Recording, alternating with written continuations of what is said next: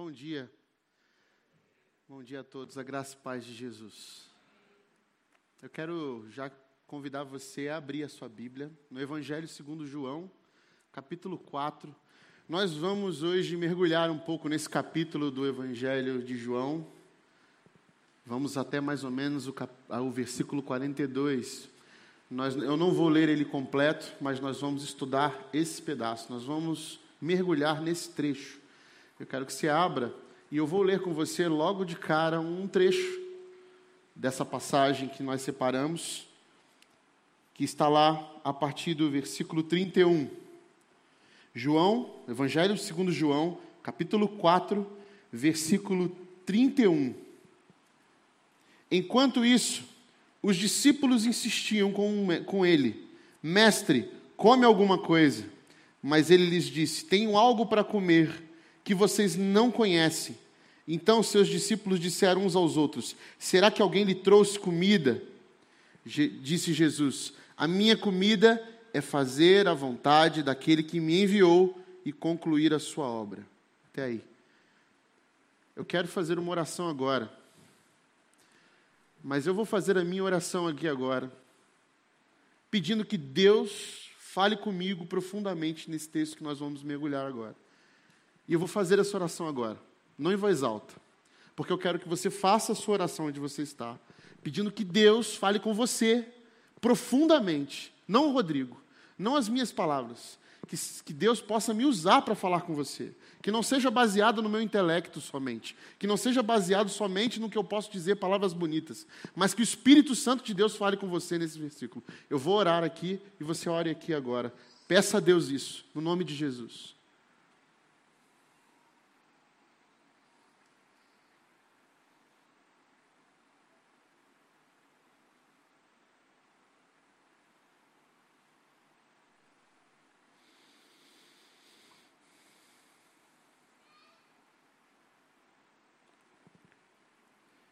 Amém. Amém. A humanidade é, desde que caímos, desde que pecamos, insaciável. Nós não temos algo que nos freie, que nos pare. Os nossos desejos são incontroláveis. Você vai falar, não, que isso, eu não tenho isso não, Rodrigo. Eu sou um cara muito ponderado. Talvez em algumas áreas. Mas nós sempre temos aquela área que reflete uma compulsão. Temos um vício, uma coisa que nós não paramos. Pode ser um cafezinho, pode ser uma série, pode ser uma bebida, pode ser uma comida, pode ser um, um cardápio, pode ser uma mania. E às vezes, quando não é algo que fere moralmente a nossa sociedade, nós ainda temos meio que um orgulho de falar sobre essa mania. Ah, eu sou desse jeito, não, eu sou bem neurótico com isso. Até legitimamos essa compulsão nossa, essa nossa insaciabilidade, essa capacidade que nós temos de não estar satisfeitos nunca. Nunca. Desde que saímos do Éden e não tem fruta gostosa para todo mundo, a gente está correndo atrás do nosso, a gente está em busca de saciar os nossos próprios desejos, as nossas próprias necessidades, de garantir o nosso, para depois garantir o do outro. Nós vivemos nesse Deus nos acuda, salve-se quem puder. Primeiro eu, depois eu, e quem sabe se o próximo sou eu de novo ou os meus, e depois a gente pensa no outro. Senso de coletividade nosso é um pseudo-senso. Dificilmente nós entendemos isso. Na hora que a situação nos coloca diante de uma de uma um beco sem saída, nós somos como bichos ameaçados. E nós então lutamos para sobreviver e faz, somos capazes de fazer coisas assustadoras quando colocados nessa situação. Das coisas mais simples às coisas mais com, complexas, nós observamos a nossa insaciabilidade, a nossa incapacidade de estarmos satisfeitos, completos. Pode ser agora, no evento de dezembro que passamos com a família, em que olhamos aquela mesa de sobremesa maravilhosa, sete sobremesas, e você não sabe por onde começar. Aí você corta um pedaço e coloca no prato. Corta outro pedaço e coloca outro no prato. Aí quando você vê, o seu prato já está cheio, mas ainda tem três opções. E você olha para o prato e fala, e agora eu não posso voltar, é falta de educação, o um inferno. Até a questão de roupas, objetos. Eu começo desejando um carrinho simples, porque eu quero sair do transporte público. Então, Senhor, se eu puder ter um Fusquinha, um, uma Brasília, um Fiat 147, está bom. Aí nós conquistamos o nosso Fiat 147. Daqui a um tempo nós, ah, senhor, esse carro sem ar-condicionado, eu queria mesmo era um carro que me desse aí um, pelo menos um conforto, para eu não chegar no trabalho todo suado. Olha, eu não ir para o culto da igreja todo uh, sujo, acabei de tomar banho, já estou todo suado. Campinas está mó calor, senhor. Pô, senhor. E aí a gente consegue um palhozinho com ar-condicionado, tá tudo bem, tá né? Ah, senhor, mas dirigir com essa direção aqui ruim, dura. Veja, você saiu de um Fiat 147 e está num palio agora. E aí você pede o palhozinho e aí agora fala assim, senhor, agora eu quero é um carro com direção hidráulica. Para eu poder fazer minha baliza direito, para eu poder parar melhor, para eu poder dirigir melhor. E aí eu consigo o carro com direção hidráulica. Logo depois, a direção hidráulica não me satisfaz porque chegou a direção elétrica. E aí você vai lá no Rubens e pede, Rubens, eu quero um carro com direção elétrica. E o Rubens vai arrumar para você esse carro.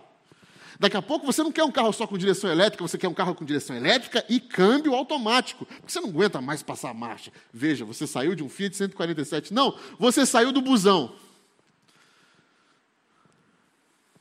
E depois de ter um carro automático e direção elétrica, você não só quer esse carro com direção elétrica e, e câmbio automático, você quer um que é 2.0, 3.0, que seja é, SUV, teto solar e tudo mais. Você quer o carro do ano. E todo ano você vai trocar de carro. Por quê? Aquele envelheceu? Aquele está ruim?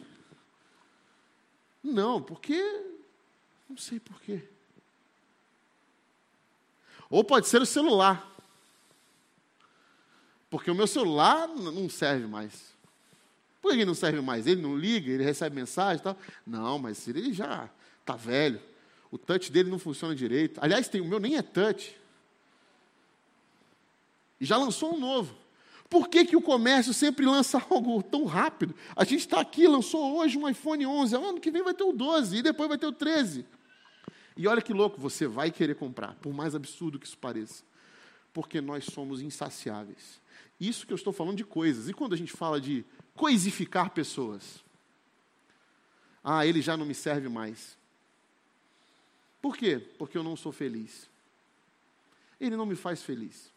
Ela não me faz feliz. E a gente vive acumulando, substituindo, acumulando e substituindo. E Deus nos convida a transcender. Porque antes do, da queda, a transcendência nos levava a uma relação perto de Deus. Na viração do dia, nós trocávamos ideia com o Criador. Nós transcendíamos necessidades. Para que roupa? Para que algo que eu não. Eu tenho um Deus que supre todas as minhas necessidades. Eu tenho tudo o que eu preciso e ando com Ele. Transcendíamos, porque quando Deus nos fez, nos fez imagem e semelhança dele. E a primeira coisa que nós aprendemos na teologia é que nosso Deus é um Deus transcendente, que atravessa todas as dimensões da existência. Dimensões essa que nós só conhecemos, ou, quando conhecemos, que temos outras, nós não percebemos e não vivemos de acordo com elas. Nós vivemos apenas de acordo com uma dimensão. Qual dimensão que nós vivemos de acordo? A física. A que olhamos, a que tocamos, a que comprovamos. Por isso, a insaciabilidade. Porque ignoramos que há outras dimensões em nossa existência.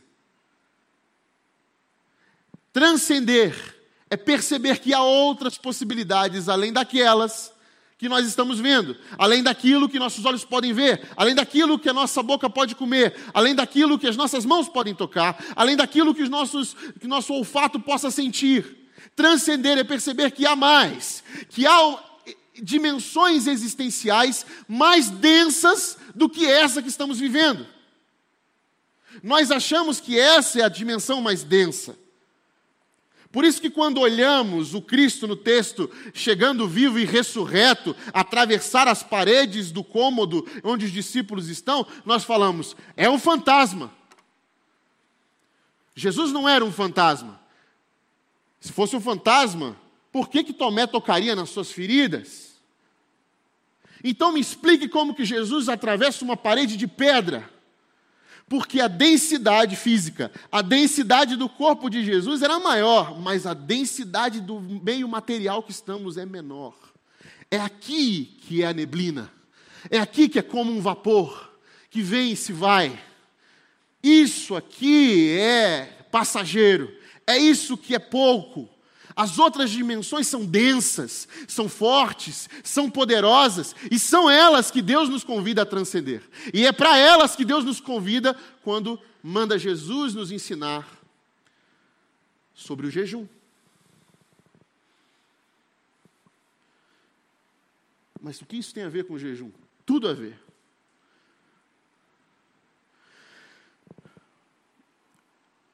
Jejum primeira coisa que precisamos entender do jejum é que ele não é uma abstinência. Não é você abster-se de comer.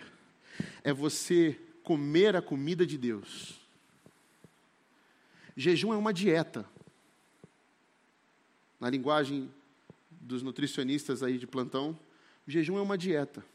Você vai restringir a sua alimentação a um tipo de alimentação por um período para que você perceba que não é só a sua comida que vai te alimentar, a comida física, mas que existem outros alimentos que vai nutrir a sua existência. Ora, isso faz todo sentido. Se nós somos um ser integralmente transcendente, existem várias dimensões na nossa vida. Portanto, eu não posso pensar que só a comida física me sacia porque eu vou estar dizendo que só existe uma dimensão, a física e material.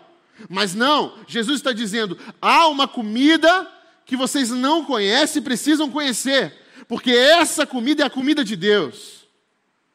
O jejum, então, não é aquilo que eu reclamo a Deus, não é uma barganha com Deus. Eu não faço jejum para negociar com Deus. Eu vou fazer jejum aqui de tantos dias, Senhor, para eu conseguir algo. Não. Você não está na mesa de negócios com Deus.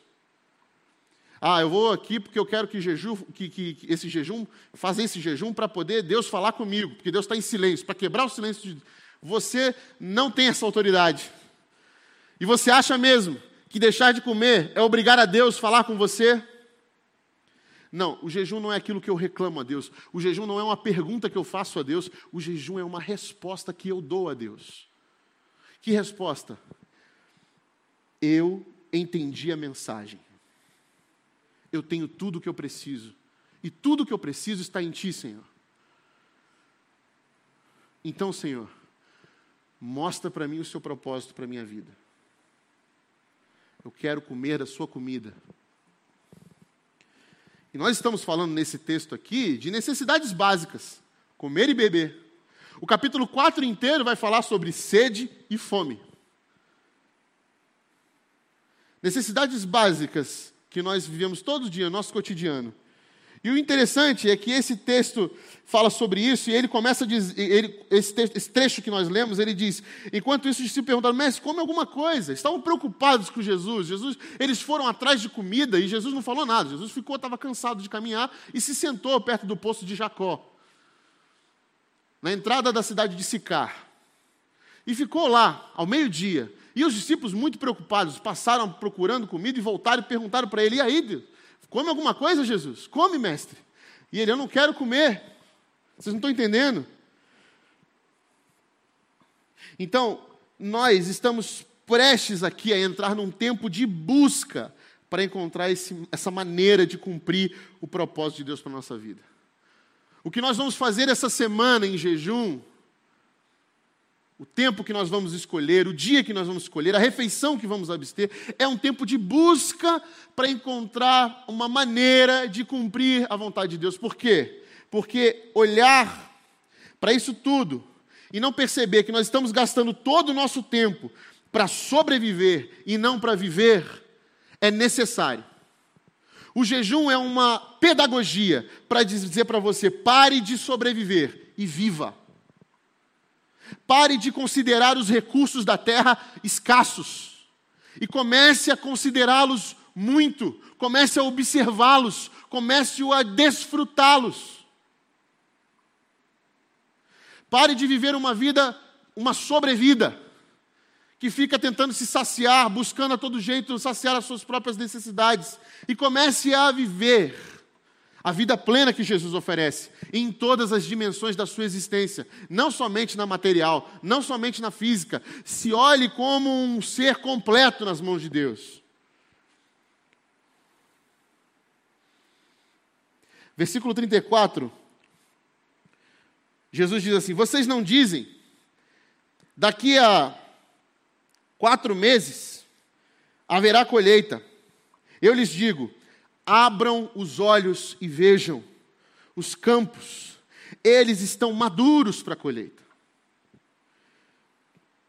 Olhar para a vida e ver só o que não está pronto é uma sobrevida. Quando nós não entendemos, nós não nos alimentamos da comida de Deus, nós fechamos nossos olhos e não conseguimos enxergar que o campo está pronto. A gente só olha e ver um campo que ainda vai dar. E aí a gente fica pedindo para Deus e fazendo jejum, oração, campanha, é, pro, propósito para poder conseguir algo da parte de Deus. Quando Deus está dizendo, meu amigo, meu filho, minha filha, está aí. Vocês estão dizendo que é daqui a quatro meses, está aí. Vocês precisam abrir os seus olhos. Abram os olhos e vejam, os campos já estão prontos. Eles não vão ficar. É agora, a hora é agora, já chegou. E quando nós estamos focados nas nossas necessidades, nas nossas próprias necessidades, enquanto estamos focados em nos alimentar somente a, nessa dimensão física que só sacia a nossa carne, nós estamos preocupados somente com aquilo que vai acontecer, aquilo que pode ser, e, ou não com aquilo que é de fato, e não enxergamos, não abrimos nossos olhos. Jesus está dizendo para os discípulos: abram os olhos, e aí a gente começa a orar, vive orando por aquilo que não temos. Ai, Senhor, como eu queria isso, Senhor, podia fazer isso para mim. A gente vive esse, esse, tipo de oração, uma oração que só reclama coisas de Deus. Vivemos orando por coisas que nós não temos, não possuímos, não somos, não, e, e coisas que gostaríamos de ser. Não sabemos, não vemos. A gente vive de acordo com aquilo que ainda não é. E Jesus nos ensina a perspectiva do hoje. É hoje. O pão nosso de cada dia nos dá hoje. Basta cada dia o seu mal. É hoje, abram os olhos. Vejam o que Deus já deu para vocês. Conta as bênçãos, conta quantas são. Vocês não estão vendo, porque estão preocupados com aquilo que pode ser, que gostaria de ter, aquilo que vocês não sabem, aquilo que vocês não viram, porque vocês querem saciar desejos seus próprios. Aí você fala assim: nossa, é, todo mundo aqui tem um vazio na alma. A gente aprendeu essa, essa expressão, né? um vazio no peito. E aí, quando a gente se converte a Jesus, esse vazio é ocupado. Nem sempre. Nem sempre. Às vezes a gente está dentro da igreja, seguindo a Jesus, somos crente e estamos com o bendito do vazio no peito, porque ainda estamos vivendo na carne, ainda estamos vivendo de, dependendo das, dos recursos e não de Deus.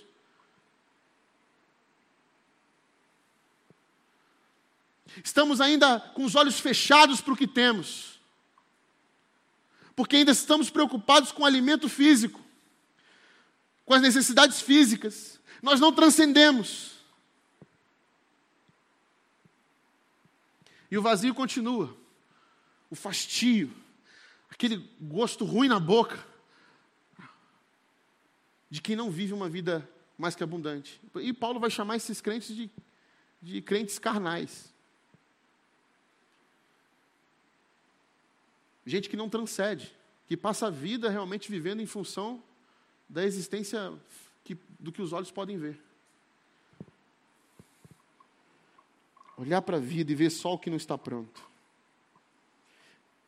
Sabe quem ensina a gente a, a pensar no amanhã? Sabe quem ensinou isso para a gente, a pensar no amanhã? O diabo. Lá no Éden, lá no início. O que ele disse para Adão e Eva?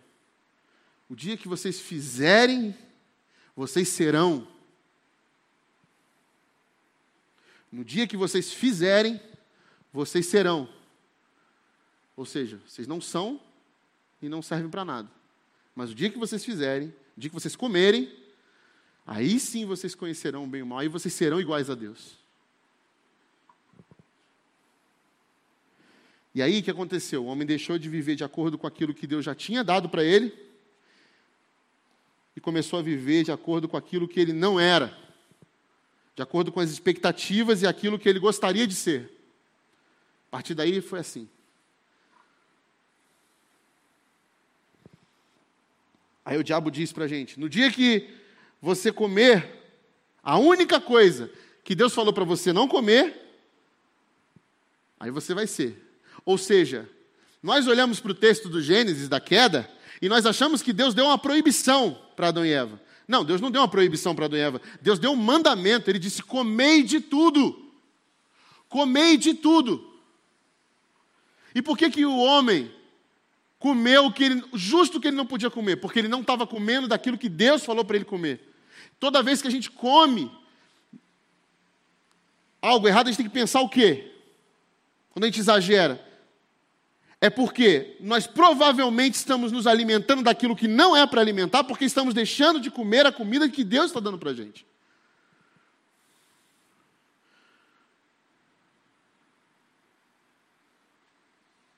Porque aí nós ficamos com a nossa fome, o nosso desejo insaciável. Nós continuamos a consumir, acumular e substituir, porque nós não estamos comendo a comida que Deus falou para a gente comer e deixamos de comer a comida que Deus falou para a gente comer, a gente começa a comer a comida que não é para comer. Nos tornamos insaciáveis. Comemos tudo, devoramos, trituramos, consumimos, consumimos, estamos consumindo tudo, pessoas, coisas, o planeta está sucumbindo, porque estamos continuando a comer a única coisa que Deus falou para não comer. Ele falou: sustentem a terra, amem o próximo. E nós estamos o que? Explorando a terra, explorando o próximo. A comida de Deus está aqui, um banquete, e nós estamos achando que o banquete é aquilo que a gente faz com as nossas mãos. Enquanto Deus já nos deu nas mãos, das mãos dele, as primícias, o melhor da terra, o melhor que poderia. E nós achamos que só o que é saboroso ao paladar, ao ego, ao orgulho, é o que satisfaz a nossa alma. Mas não satisfaz. E continuamos aqui a comer da comida que Deus falou para não comer.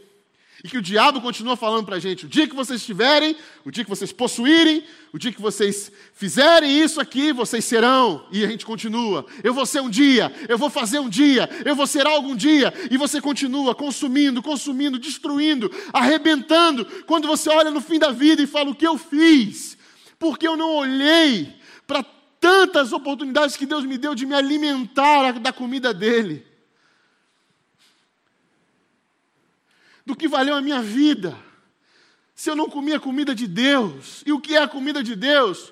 Jesus está dizendo aqui: a minha comida é fazer a vontade daquele que me enviou e concluir a sua obra. Qual é a nossa comida, igreja de Jesus? Fazer a vontade daquele que nos enviou e cumprir a sua obra. Não é tão somente uma metáfora, é comida para as dimensões que transcendem aquilo que os nossos olhos podem ver. Quando a gente fala em jejum, a gente fica desesperado. Meu Deus, eu vou ficar sem comer, eu tenho que me preparar, eu tenho que tomar cuidado, o medo bate a porta, como que eu vou ficar sem o meu pão? Porque nós não experimentamos transcendência divina. Nós não provamos de Deus, nós não recebemos de Deus, nós não olhamos para aquilo tudo que Deus já preparou. Abram os olhos, os campos estão prontos para a colheita. Se alimentem, comei de tudo. Não vivam de acordo com aquilo que você pode ser, você já é. Eu te fiz imagem e semelhança. Você não precisa ser mais do que um humano que você te fez para ser.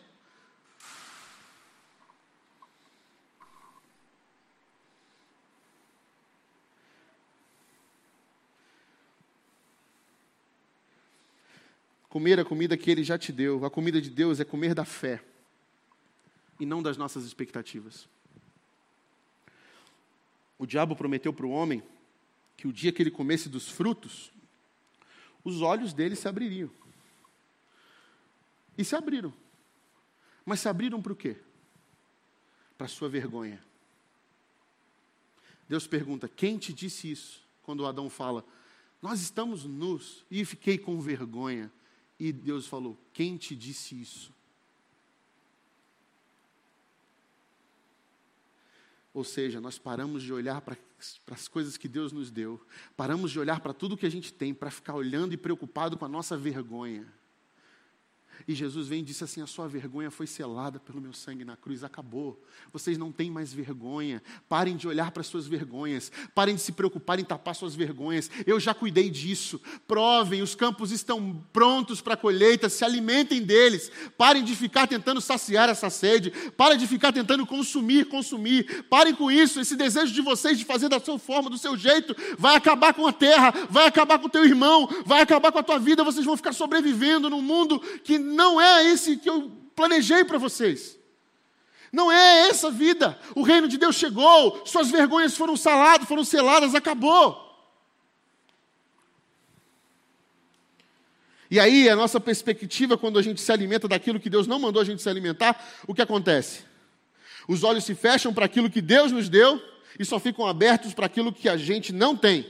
E aí, quando eu olho para o campo, eu vejo uma lavoura que ainda vai dar. Quando, aí, o que, que acontece com isso? Quando eu olho para minha família, eu vejo o que ela poderia ser e não o que ela já é. O que eu gostaria que ela fosse, não o que ela já é. O que eu gostaria de ter e não o que ela já tem. Quando eu olho para minha, minhas filhas, quando eu olho para meus filhos, eu, eu gostaria, eu, eu tento olhar para eles como aquilo que eu gostaria que ele fosse, não o que ele já é. Quando eu olho para minha esposa, para o meu marido, eu não olho para ele sobre o que ele já é, mas o que eu gostaria que ele fosse. A nossa ótica vai criando uma perspectiva diabólica. E eu já não sou grato, já não sou satisfeito com nada. Os meus olhos se fecharam para aquilo que Deus me deu e se abriram para as minhas vergonhas, para as minhas debilidades, para as minhas carências. Nossos olhos estão abertos somente para aquilo que a gente não tem e a gente só vê que estamos nus e tentando cobrir de qualquer jeito. E aí você deixa de ser o quê? Um ser vivente para ser um ser sobrevivente. E aí nós chegamos, voltamos um pouco nesse texto, no versículo 10. Jesus responde à mulher samaritana: se você conhecesse aquilo que Deus já te deu, o dom de Deus, e quem lhe está pedindo, e quem você lhe está pedindo água, você lhe teria pedido e ele teria dado água viva. Jesus está falando de um alimento que a gente não conhece, de uma bebida que a gente desconhece, e que se essa mulher tivesse, soubesse aquilo que ela já tem, ou seja, se os olhos dela já tivessem abertos, ela não teria pedido água, ela teria pedido água da vida. Por quê? Porque no dia que você conhece o que Deus já te deu, você deixa de ser um vaso de carências, vazio e sedento, para ser um vaso de bênçãos. Um, um vaso que flui, um rio de água viva. No dia que você conhecer o que Deus já te deu, você vai deixar de viver segundo o que você precisa e vai viver segundo o que Deus já te deu para cumprir a vontade dele. E a mulher entendeu isso. A mulher samaritana entendeu isso no final. E o que ela faz? A primeira coisa que ela deixa para trás: o cântaro, o vaso. Ela deixa o vaso para trás, o vaso de suas carências. E vai para a cidade. Vai para a cidade fazer o quê? Falar de Jesus. Uma mulher rejeitada, uma mulher que não era só rejeitada pelos judeus porque era samaritana. Ela era uma mulher que já era uma mulher, e uma mulher naquela época já era de fato rejeitada, não tinha lugar de fala, não tinha voto, não era contada. E, além disso, ela era uma mulher rejeitada dentro dessa questão dessa sua, da, sua, da sua cultura, dentro do seu povo. Por quê? Porque ela ia meio-dia buscar água, um horário que não era comum as mulheres irem buscar água. As mulheres iam juntas buscar água, geralmente na primeira hora da manhã, porque a água servia para os afazeres domésticos e também para matar a sua sede. Ela ia ao meio-dia, porque ela era rejeitada. Chegou diante de Jesus, e Jesus já colocou ela no lugar que ela deveria saber. Olha, eu sei que o marido que você está aí não é o teu marido e você já teve cinco. Porque você está consumindo, insaciável. Há no seu peito um vazio. Você ainda não abriu os seus olhos. Mas quando você abrir os olhos, se você perceber o dom que Deus já te deu, você vai deixar esse vaso de carências. E ela deixa o vaso de carências. Ela deixa. E olha que interessante, os discípulos de Jesus, eu não sei quantos eram, se eram 12, 120, 70 no mínimo 12, foram, entraram na cidade para fazer o quê? Para saciar sua fome. Eles foram para Sicar em busca de comida. Foram para a cidade atrás de saciar suas necessidades. E a mulher vai para a cidade agora para cumprir um propósito de Deus. Homens, no mínimo 12 homens, voltaram para Jesus sem ninguém. Essa mulher voltou para Jesus com a cidade inteira porque deixou o vaso de carências aos pés de Jesus. Isso não é uma, só uma analogia, isso não é uma coincidência. Colocar os seus vasos de carências diante de Jesus e deixá-lo é justamente um símbolo dizendo: eu não quero mais cuidar das minhas próprias necessidades. Eu sei que agora o Senhor vai fazer isso. E eu vou viver de acordo com o seu propósito. E eu vou para essa cidade. E eu vou falar o que eu vi aqui. Eu vou falar o que eu ouvi aqui. E a cidade veio e é transformada. Quando a gente se preocupa só com as nossas próprias vergonhas, a gente não vê o que Deus já, já nos deu para viver. E às vezes a nossa vida está funcionando, não está funcionando, porque a gente está olhando para ela pela ótica das nossas carências, de acordo com a nossa fome e não da nossa fé. E aí eu olho para o meu trabalho, para a minha família, para a minha esposa, sempre de acordo com as minhas vergonhas, com o que eu posso passar vergonha. Ah, não, marido, você não vai para a igreja com essa camisa amassada, não. Por quê? Porque você está feio? Porque você é melhor se arrumar, não? Não, porque o que vão pensar de mim? Filho, vai arrumar seu quarto. Vai arrumar seu quarto. Então, a gente vai receber visita hoje. Ah, mãe, eu não quero arrumar meu quarto porque eu vou receber visita. Ontem eu não arrumei, não, mas hoje você vai arrumar porque a gente vai receber visita. O que, que eles vão pensar? Pensar que você não tem mãe? Nós vivemos a partir das nossas vergonhas.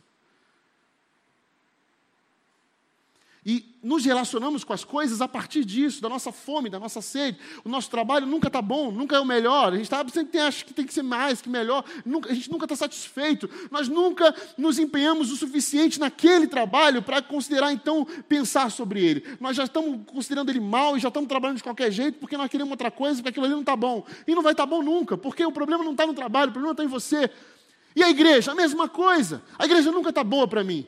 Sempre tem uma coisa que eu reclamo. Eu estou reclamando porque eu não consigo perceber, eu não consigo abrir os meus olhos para ver o que Deus já me mostrou. Então, qualquer igreja que você vá, querido e querida, vai continuar com esse vazio no seu peito. Te dou uma péssima notícia. O problema não é a igreja, o problema é você. Porque enquanto nós continuarmos querendo saciar nossas necessidades, até a igreja vai ser uma prateleira do mercado para você. Você vai continuar achando que a tua agenda eclesiástica é um shopping center. Eu vou lá para saciar as minhas necessidades espirituais. É para isso que você vem aqui? Não venha. Não venha. Esse lugar não é um lugar de gente que a gente vem para saciar minhas necessidades.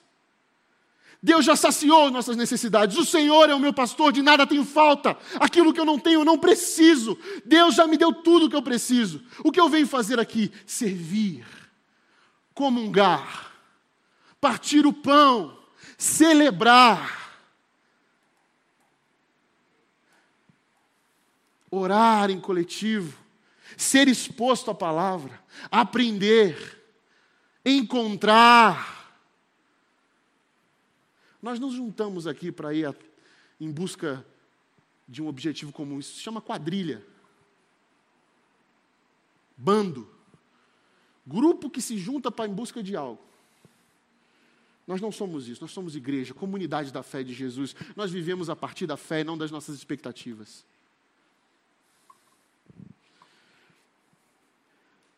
Sempre haverá um vazio. Por isso, Jesus nos convida a transcender. Versículo 24: Deus é espírito, e é necessário que os seus adoradores o adorem em espírito e em verdade. Não tem outro jeito, meus irmãos.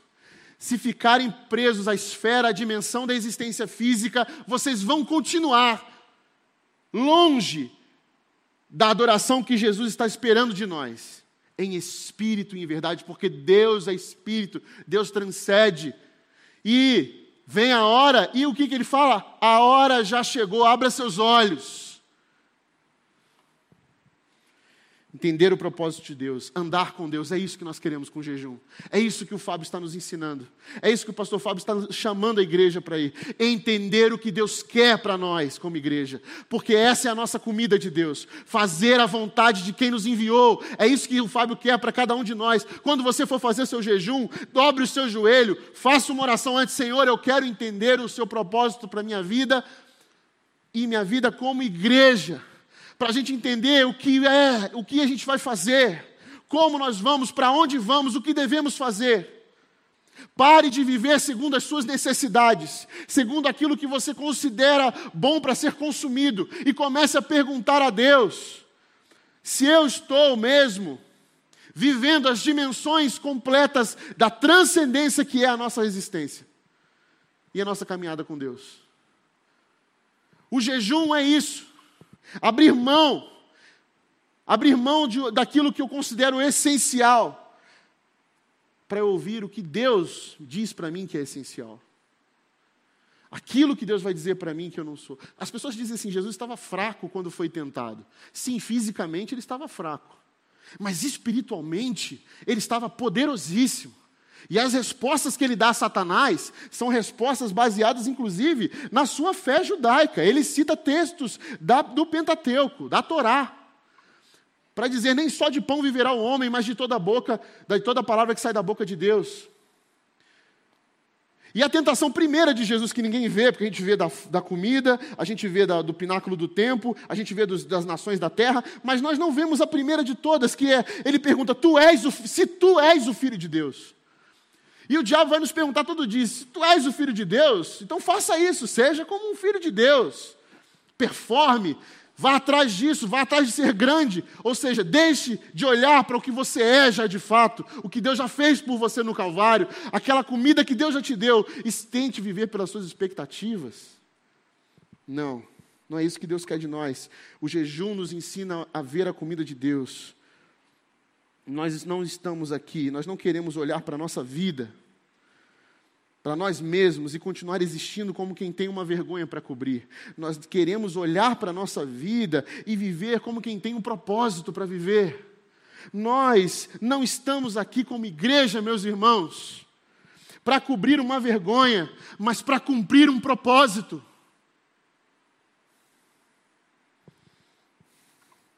Olhem para o campo, olhem para a cidade, estão prontos. Você está pensando que a bênção ainda vem e ela já chegou. A bênção está aí, ela já veio. Não para satisfazer suas próprias vontades, mas para servir o outro, para abençoar o maior número de pessoas, para ser um rio de água viva que jorra, um cântaro cheio, transbordante, para salvar uma cidade, uma cidade inteira.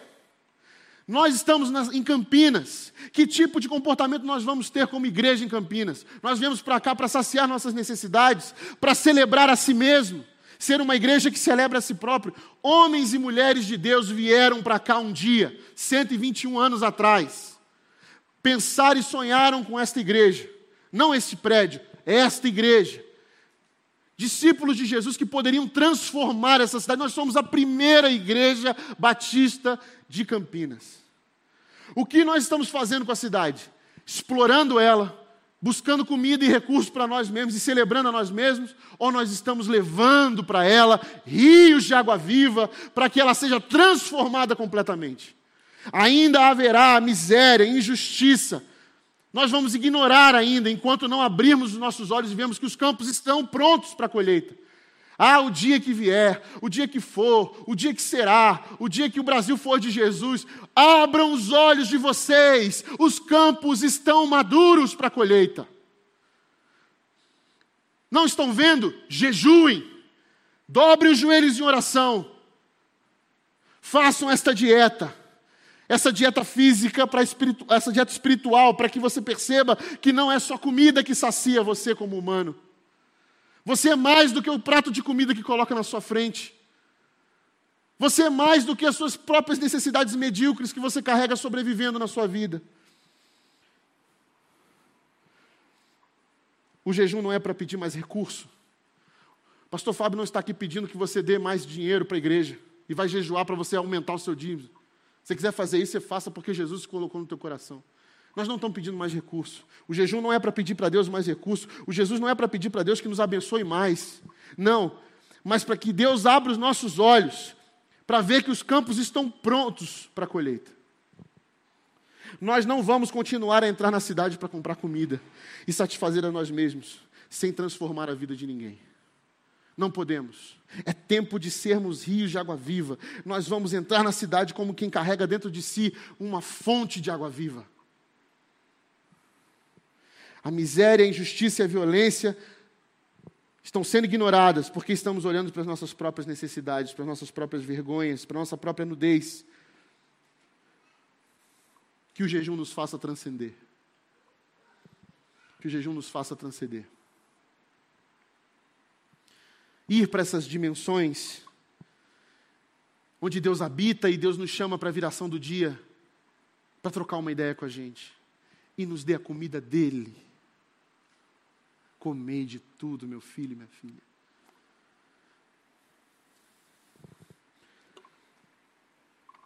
abrir os nossos olhos para enxergar que já somos um povo abençoado. Um povo que está na condição de fazer a vontade de Deus. Um povo que se alimenta de fazer a vontade de Deus. Um povo que não se relaciona com a cidade segundo as suas carências, mas segundo as suas convicções.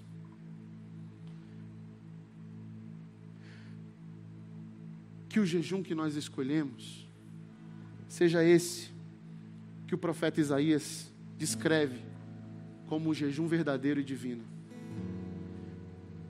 O jejum que desejo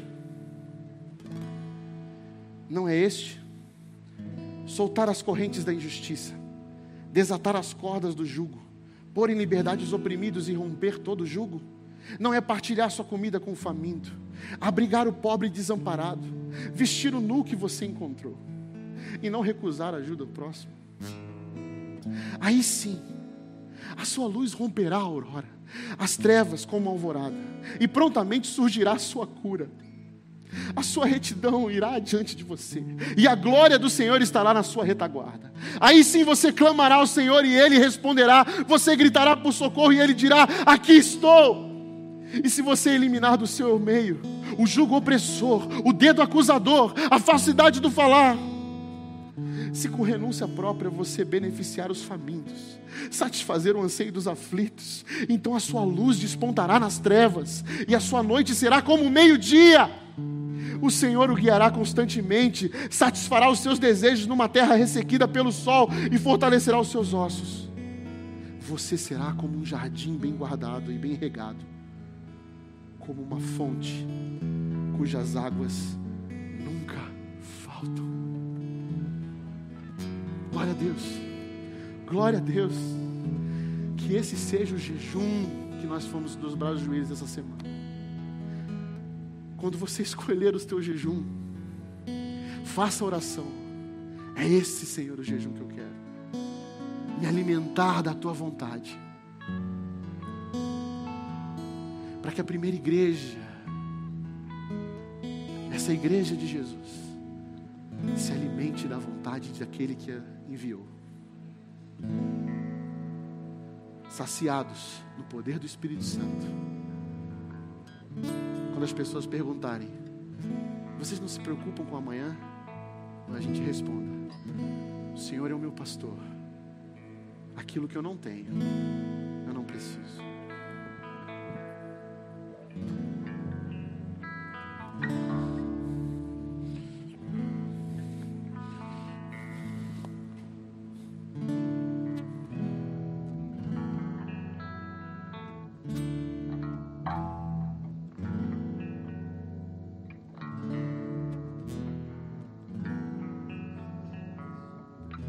Como seu Senhor e Salvador e publicamente testemunhou da sua fé, batizando-se em nome do Pai, do Filho e do Espírito Santo, eu convido você a celebrar comigo a ceia do Senhor, a alimentar-se do alimento de Deus. Quero desafiá-los a esta semana nós guardarmos um tempo de jejum. Como o próprio Rodrigo nos ensinou, nos alimentar, nos permitir nos satisfazer com a dieta de Deus. É um exercício de disciplina, é um exercício onde abrimos mão daquilo que é essencial. A princípio, o meu desafio é que você restrinja algo uma, a sua alimentação. Cada um de vocês tem as suas particularidades, tem os seus limites fisiológicos. Alguns já têm mais é, prática, outros nunca tiveram. Mas a ideia é que você procure essa semana ter esse tempo. Se você não consegue se abster totalmente, abstenha-se de alguma coisa. Minha sugestão é que você continue bebendo muita água você pode dormir e ao acordar abrir mão de um café da manhã e entregar esse jejum na hora do almoço. Ou você pode até almoçar bem, passar o tempo todo depois em abstinência, dormir e ao acordar entregar o seu jejum com o café da manhã. Vou dar mais, vou falar mais sobre isso, mas antes Todos vocês receberam agora o cálice na entrada. Nós vamos celebrar juntos. Lembrando das palavras de Jesus, quando ele estava reunido com seus discípulos, ele pegou o pão, deu graças, repartiu e mostrou esse pão. Então você vai abrir agora o seu cálice, essa primeira tampinha. Retire essa pequena bolachinha que simboliza o corpo de Cristo. Jesus mesmo disse: Este é o meu corpo que é dado em favor de vocês. Ao comermos do pão, nós estamos ressignificando o nosso papel como o próprio corpo de Cristo. O corpo de Cristo hoje é visto através da sua igreja e nós somos a igreja de Cristo. Por isso que é essencial que aquele que celebra a ceia pertence à igreja, tenha confessado a Jesus como seu Senhor e Salvador e tenha testemunhado publicamente através do batismo, pois você se comprometeu com a causa de Cristo e agora você faz parte da igreja de Cristo. E como igreja de Cristo, eu convido você a ceiar comigo. Este é o pão que é dado em nosso favor. Comam em memória de Jesus.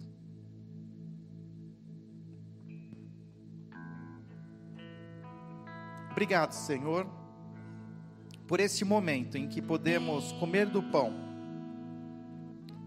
E, em memória de Jesus, relembrar também do nosso próprio compromisso com Ele,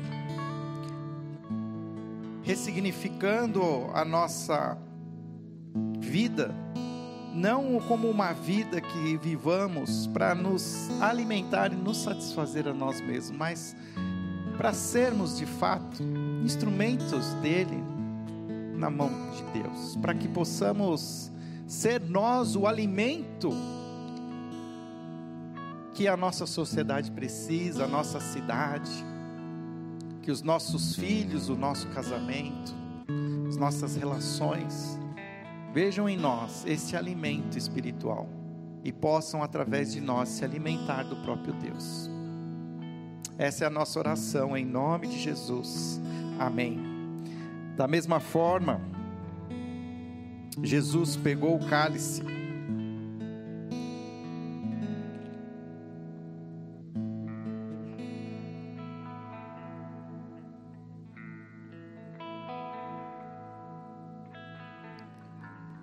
E esse líquido, fruto de uma videira, tem para nós um significado tremendo que é entender que somos redimidos, somos perdoados, somos purificados, porque houve um sangue que foi derramado naquela cruz. Não foi o meu sangue nem o seu, mas aquela cruz era minha e era sua. Mas quem derramou o sangue foi o Filho de Deus, Jesus Cristo, por nós. Este é o meu corpo que é dado em favor de vocês, e em seguida ele diz: Este é o cálice é a nova aliança no meu sangue. Façam isso sempre em memória de mim. Obrigado, Senhor Deus, por tremendo sacrifício naquela cruz por nós. Abrindo de novo a oportunidade para voltarmos a ter essa transcendência com o Pai. Que possamos nos alimentar cada vez mais de Ti, ó Deus, podermos cada vez mais satisfazermos em Ti, alegrarmos em Ti, enchermos de Ti, que o Senhor transborde em nós a Tua presença, a Tua graça, possamos a cada dia, Senhor, perceber as oportunidades que o Senhor nos dá, que possamos olhar os campos, ó Pai, prontos para serem colhidos. Abra, Senhor, em nós esse coração e esse olhar da abundância do Senhor, a abundância eterna que o Senhor derrama sobre nós. Tira, Senhor, de nós toda influência maligna que mostra somente aquilo que falta, aquilo que nós não temos, aquilo que desejamos, mas que possamos ser gratos, satisfeitos em Cristo Jesus lembrando, Senhor, que a tua graça nos basta. Por isso nós queremos continuar te louvando e te agradecendo como uma expressão da nossa entrega, uma expressão do nosso zelo e cuidado. Assim oramos em nome de Jesus.